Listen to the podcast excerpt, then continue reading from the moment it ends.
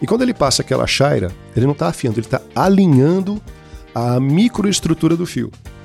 Porque eles também têm pedra, eles fazem uma afiação na pedra e depois Sim. ele só faz aquele alinhamento. Né?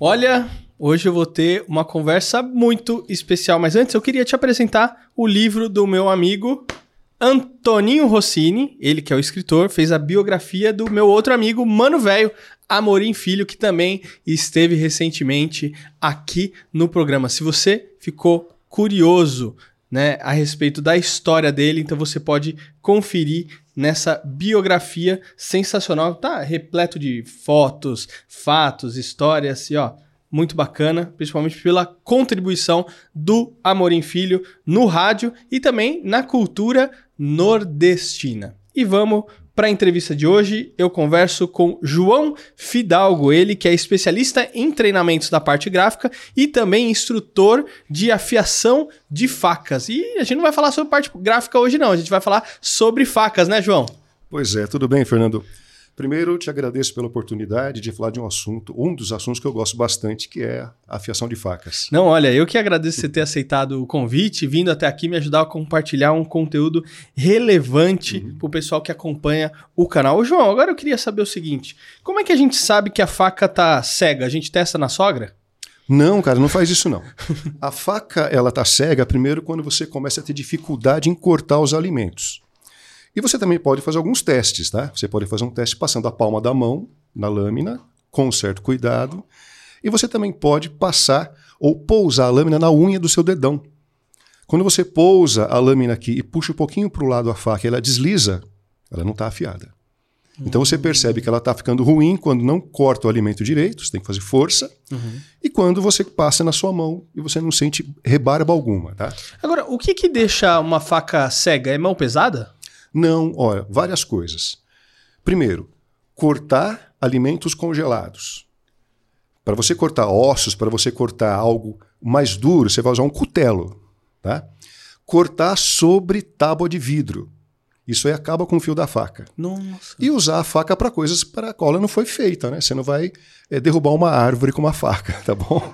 Não, e normalmente o que, que o pessoal faz? Porque assim, eu vejo que às vezes o pessoal, ah, essa faca aqui não tá prestando mais. Normalmente o pessoal às vezes joga fora, se desfaz, né? E compra outra nova, né? É, olha, tem facas muito baratas e o pessoal descarta, tá?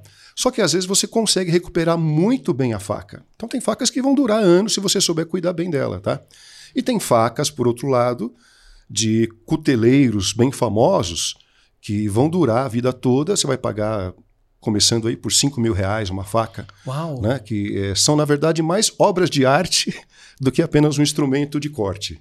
Caramba! Ô, João, mas é. agora eu fiquei curioso o seguinte: quando é que você começou a se interessar né, e estudar sobre esse assunto? Olha, foi por necessidade. Vou te contar uma historinha rápida, pode ser? Claro. Esse cara aqui, ó, ele está comigo desde 1995. Tá? É um, um Victorinox, é um Klimber. Né? É simples, mas uh, isso daqui para mim é sempre qualidade. Tá? É um negócio que dura para a vida inteira e vai ficar aí para os meus filhos ou netos, quem sabe. Né? Então eu comecei a perceber que o fio dele começou a ficar esquisito. Eu falei, ah, vou ter que afiar isso aqui, né? E até então, isso em 2016, você só tem, eu só tinha ideia daqueles afiadores que passam na rua, sabe, com aquele apitinho, né? E tem aquela máquina, aquele rebolo sim, que ele fica meio, sim. ele fica meio dançando assim. Sim. Então o pessoal da rua levou para ele afiar, minha mãe levou umas facas também, eu fui dar, dar uma conferida. O que, que eu percebi? Que ele passava o rebolo na lateral da lâmina e não na lâmina na parte de corte. Eu falei, ah, meu, não vou entregar isso aqui na mão dele, isso aqui para mim tem um valor sentimental, então eu vou aprender a afiar. Então eu comecei a pesquisar por conta, eu caí nos canais que falam só sobre o Victorinox, Aí eu caí nos canais dos cuteleiros, né? tem gente muito bacana, inclusive brasileiro aí, premiado mundialmente pelo, pela qualidade do trabalho. Caí no pessoal de EDC, quer dizer, então eu fui me aprimorando e hoje eu consigo afiar bem as minhas facas, as facas dos amigos, enfim. Ou seja, tem que ter um jeito para você afiar, até para você é. não estragar. Porque eu vejo que às vezes, né, o pessoal às vezes afia, mas fica cheio de marca ali o, o, a faca, é. né? O canivete. E não é, é. para ficar marca, não, né? Não é, cara. Você só tem que trabalhar na parte cortante da lâmina. A lateral da lâmina você não vai mexer. Cara, agora o que, que é o EDC que eu vi aí? É o Everyday Carry, é Everyday é isso? Carry, pois é. É, eu acho que o pessoal fica às vezes até um pouco confuso. O meu pessoal de área gráfica, de Photoshop, eles ficam me olhando e falam: o que você está fazendo com faca, João? Né? Mas é assim, ó. É, o EDC está relacionado. Por quê? O pessoal de EDC, o pessoal de gastronomia, o pessoal de uh, uh, camping, etc., tem uma coisa em comum. As lâminas têm que estar muito bem afiadas. E um EDC é um kit que você leva com você. O meu EDC é um pouco diferente, tá? O pessoal do EDC vai olhar aí e vai achar meio diferente. O meu EDC, ele tem, por exemplo, ferramentas para afiação. Hum. Então, eu tenho aqui basicamente, olha, um multi-tool, né, que é uma coisa que a maioria do pessoal do EDC tem. É um alicate com várias funções, inclusive tem lâmina. E tem que estar tá afiada. Que legal. né? Então, tem aqui um multi-tool, Olha e eu só. tenho. Posso ver? Claro. E eu tenho ferramentas próprias para afiação. Isso daqui, por exemplo, é uma chaira chamada de chaira cônica, onde eu trabalho justamente, olha, esse tipo de serrilha aqui, ó. Essa serrilha em arco, ah. tá? Então a chaira cônica, ela serve para você encaixar a ponta dela aqui uh, no comecinho, lá no fundo do arco, e quando você puxa ela para frente, né, ela vai trabalhar também as laterais e vai deixar um dentinho bem, bem agressivo. Tá, ou seja, tá? também para cada tipo de faca você tem que ter uma ferramenta, uma, uma pedra específica é. para. É, essa daqui basicamente é com chaira que você vai trabalhar. Uhum. Aquelas facas onde a serrilha lembra um mini triângulozinho, uhum. então aí você vai usar outra ferramenta. Ó. Que legal isso aqui. É uma lima, uma lima comum, né? Mas triangular, para você trabalhar a parte interna daquele dentinho. Tá? Porque é uma coisa que eu tenho certeza que todo mundo vai concordar comigo. Você pode chegar numa baita pizzaria, uma churrascaria, aquele lugar lindo, maravilhoso, né? Aí você vai cortar e não corta, meu. Pronto. Já perdeu todo o encanto. É. A sua visão ela fica só ali, né? Vira um funil, né? Você não consegue cortar o alimento, porque a faca não está cortando. É, virou uma experiência horrível. Né? Fica uma experiência horrível. Então as facas têm que cortar, meu. E tem muito dono de estabelecimento que não leva isso em consideração, né? Então é, é importante, é uma parte importante, a gente não se dá conta porque é uma coisa muito corriqueira, né? Todo mundo tem facas em casa, né? Mas, o, o João, o EDC ele acaba sendo um kit de sobrevivência? Não chega nesse ponto, bom, pelo menos o meu, né? Olha, eu percebo, Fernando, que as mulheres já fazem isso. Elas sempre levam um kitzinho com remédio, é, um, um, um esparadrapo, uh, agulha, etc. Eu também tenho agulha aqui, ó. Ah, que legal. tá? Você vai para uma reunião, o botão da camisa soltou. Dá para costurar, né? Uh, você vai, por exemplo, de novo na questão da camisa, aquela linhazinha, você pode usar um isqueiro ali para queimar aquela linha. Mas o EDC, ele é muito particular, ele é de cada um. Esse é um EDC de case. Tem também o EDC de corpo que você também tem. Você leva sua carteira, hum. seu relógio, seu celular, né? Outras pessoas levam outras ferramentas e por aí vai. Olha, há um tempo atrás, eu andava com isso aqui na cintura. Porque não tinha é, essa coisa de, nossa, o cara tá armado. Sim. Era muito comum você usar uma laminazinha. E, e, eu morei no interior de São Paulo, morei em Pirassununga, meu, coisa comum, todo mundo lá tinha uma faquinha para você descascar fruta. Porque em Pirassununga, por exemplo, tem muita árvore é, frutífera na rua. Então você pega uma manga ali na praça, pega uma laranja e você descasca e come, né? E também aquele pessoal que usava aqueles facões decorados, bonitos, porém é muito Sim. comum. Né?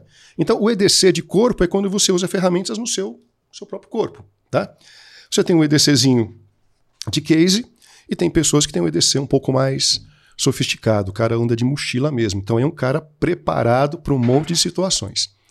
Como a gente aqui está no ambiente urbano, o EDC é simples. Eu não tenho, por exemplo, aqui algo para fazer fogo, uhum. que diferente de um isqueiro, entendeu? Uhum.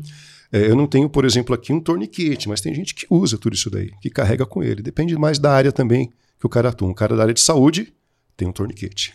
Agora, ô, ô João, existem vários tipos de afiação ou, na verdade, se muda o tipo da afiação com o tipo da faca?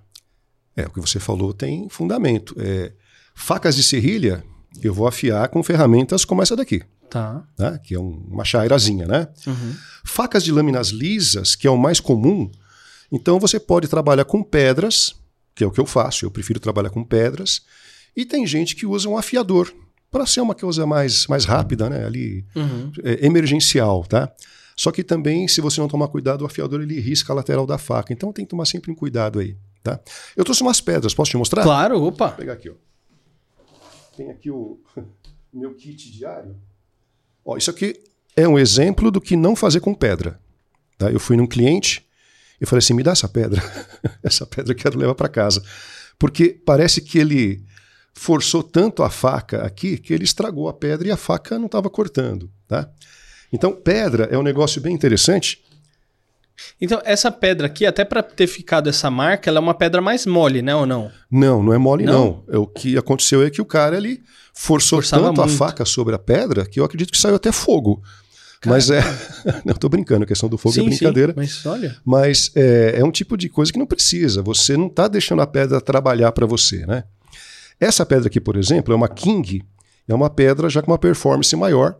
Então você tem duas faces. Geralmente a primeira face é o grão maior, a segunda face é um grão menorzinho para você dar o acabamento. Uhum. Então, assim, técnica para afiar tem várias e todas estão corretas desde que a faca corte. Ah, Tá. que legal, que legal. Por exemplo, ó, eu vou pegar aqui essa faca. Isso aqui é uma faca que a gente encontra em tabacaria, tá? Uhum. Então ela já vem, já de fábrica, com o fio pronto. O que você tem que fazer é manter o fio. Mas olha, em termos de técnica, não sei se vai dar para captar aqui. Ó, deixa eu fazer para cá um pouquinho. Tem gente que faz assim, ó. Ponta, começa com a ponta e o cara desliza a superfície, ó, da lâmina até o finalzinho da pedra, ele vai e volta, vai e volta, vai e volta. Até que ele começa a perceber aqui uma certa ranhura. Então são microestruturas do fio que vão subindo, é a tal da rebarba. Uhum. Aí ele vira e faz mesmo- os mesmos movimentos, indo e voltando. A rebarba virou, é sinal que eu já fiz um bom desbaste e tirei aquela parte arredondada do fio, aquela parte cega. A partir daí é só fazer um polimento. Então você pode tanto fazer esse sistema de vai e vem, gente, a pedra tem que estar umedecida, né? No caso que está seca, tá? Senão o pessoal vai ficar reclamando, é, tá usando a pedra seca, né? Sim, Que tem um pessoal aí que gosta de descer a lenha, né? Como é Sim esses eu, é um caras aí? especialista em tudo, É. todos os assuntos do mundo. O pessoal sabe, entende e vem meter o pau. Tudo que o cara vê que ele pode meter o pau, né? Então você pode fazer esse movimento de vai e vem. Tem gente que faz assim, ó, só fatiando a pedra, só puxando.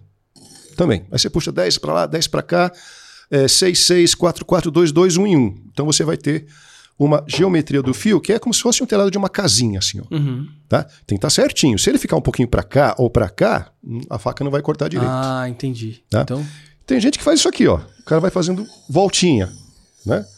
Trabalha a ponta, volta, faz a voltinha, vira a faca tal. Então, assim, tem várias maneiras de trabalhar, de manusear. E o importante é que ela corte, tá? É importante também, Fernando, manter o perfil da lâmina. Então, se o cara forçar muito a faca na pedra aqui, ó, ele vai criar uma barriguinha, uhum. tá? Se ele ficar batendo também, claro, ele vai querer dentinho. Para tirar o dentinho, tem que comer mais. Então, faca é um negócio que tem que tomar um pouco de cuidado. Por exemplo, ó, só, só mais uma coisa, antes que eu esqueça. claro. Tá afiando a faca. Você está começando na atividade, não tem prática, a faca caiu. Não pega. Deixa cair. Você pode colocar um, um tapete embaixo ali da mesa, tal, uma borracha. Não tenta pegar a faca. Tem gente que se machuca assim, Ah, de graça. Porque vai cair, aí ele tenta. É, tenta pegar. Ou falar, ó, deixa eu ver sua faca. Então você entrega a faca pro cara assim. Não. Você tem que virar. Ó, eu tô pegando aqui, olha, Sim. no dorso dela aqui, ó. E você entrega para a pessoa para ela pegar pelo cabo, tá? Então é para evitar de você se machucar à toa, entendeu? Porque você vai se cortar um pouquinho.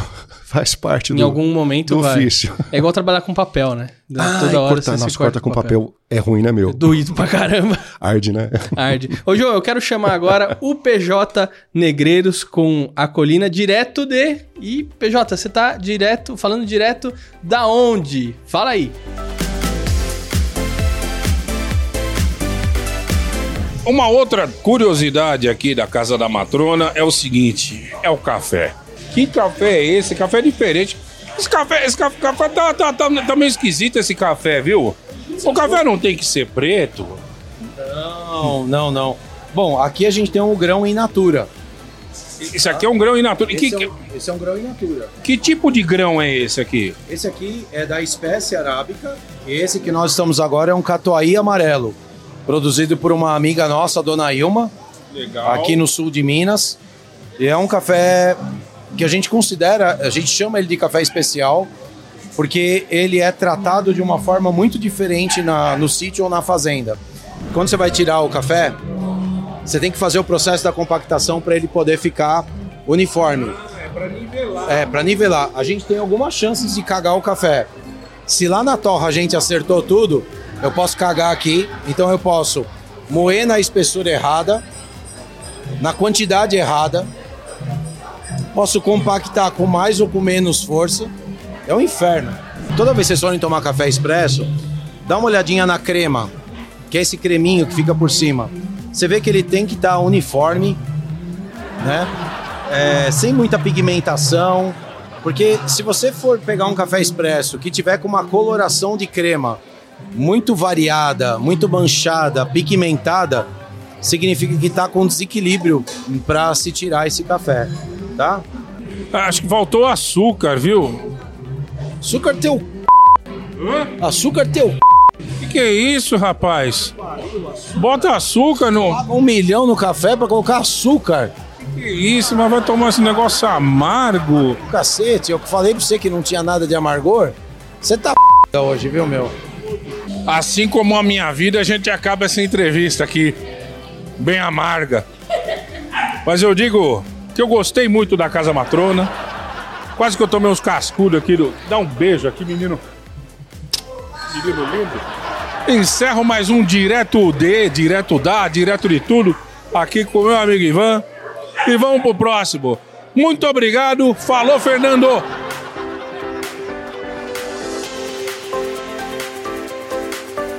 Muito bom. Ô, ô, João, agora te- existem vários tipos de faca, porque, por exemplo, às vezes a pessoa gosta, quer começar, né, é, nessa área e tudo mais, às vezes ela fala assim, ah, eu não consigo ainda ir por um Victorinox, por exemplo, quero ir para um outro, um outro canivete, uma faca. Como é que é essa, esse mercado aí, né? Isso é gigantesco, isso não tem fim, meu. Eu, ah, antes de conhecer esse mundo, eu achava que faca era o que você tem em casa, o que você vê no mercado, você vê no açougue o cara manuseando a faca lá, afiando a faca com chaira e tal. E de repente se abre um mundo assim na sua frente. né? Por exemplo, isso daqui é uma faca industrial, tá? É- ela é cortada numa máquina, tá? Ela tem lá alguns, alguns ornamentos tal, mas não é uma faca forjada. As facas forjadas, elas são mais caras porque o material é superior, tá? E você tem um nível também de acabamento superior, tá? Mas enfim, uma faca como essa daqui, olha, para você se divertir no churrasco, é interessante, tá? É uma faca que vai perder o fio, digamos, vai demorar para perder o fio, na verdade, né? Tá? Se você souber usar direitinho e você impressiona os amigos. E não é uma faca muito cara. Uns 120 reais você tem uma faca dessa. Que legal. Agora, aquelas facas que você compra no supermercado, você paga 10 reais, 20 reais, né? São facas para uso diário. Então, uma faquinha que tem um material também um pouco mais empobrecido, ela vai perder o fio mais rápido. Então, depende do que você quer. No caso de um canivete Victorinox, a gente sabe que são ferramentas mais caras, né? Não é todo mundo que eh, tem interesse até em comprar uma, uma ferramenta como essa daqui. Você tem os similares, você tem aqui eh, aquelas imitações. O problema da imitação é, aqui, por exemplo, eu tenho chaves de fenda. Se eu forçar um pouquinho o, o parafuso com uma imitação, ele pode abrir na tua É. mão. Então, assim, é o barato que sai caro Sim. tá? As facas, por exemplo, para restaurante, faca de churrasco, inclusive, ó. Essa aqui, por exemplo, sabe onde você encontra bastante? Hum. Ali no. Como é que chama aquele, aquele restaurante bacana? Outback. Hum, sim, Tá? sim, é verdade. Essa é uma verdade. Tramontina Jumbo. E olha que interessante, ela tem uma lâmina mista. Olha, você tem aqui serrilha e tem aqui uma lâmina lisa. Ah, Tá? tá. Então você Verdade. pode, por exemplo, né, aqui você vai lá e corta a sua costelinha, né? E aqui, se alguém colocar um espeto aqui na tua frente, você pode usar essa parte para cortar um pedacinho que Ah, você quer, legal, que entendeu? legal. E essa aqui está bem afiadinha.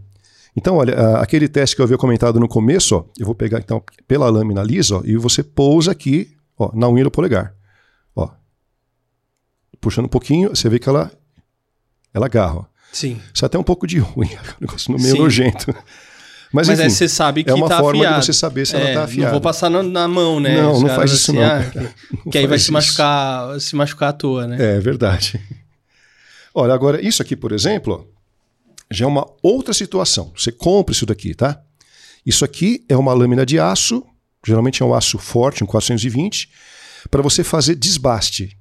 Então você tem uma faca que é industrializada, você tem uma faca que é forjada, não tem nenhum exemplo aqui, e essa é uma faca de desbaste. Então você vai colocar isso aqui na tua mesa, vai colocar na morse, então você vai passar a lixadeira aqui, você vai desbastando e você pode fazer a sua faca.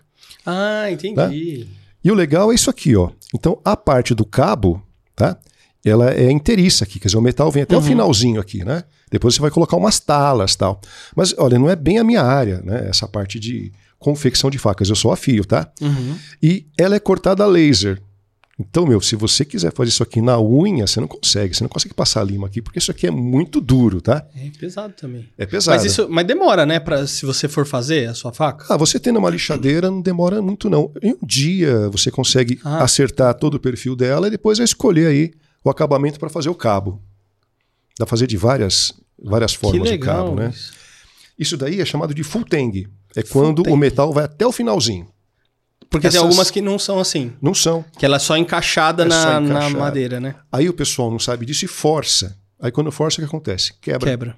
Então você tem lá uma baita lâmina que podia usar muito tempo, mas o cabo, né? Porque a espiga, que é aquela parte que entra no cabo, é muito pequenininha. Então não é pra você fazer muita força.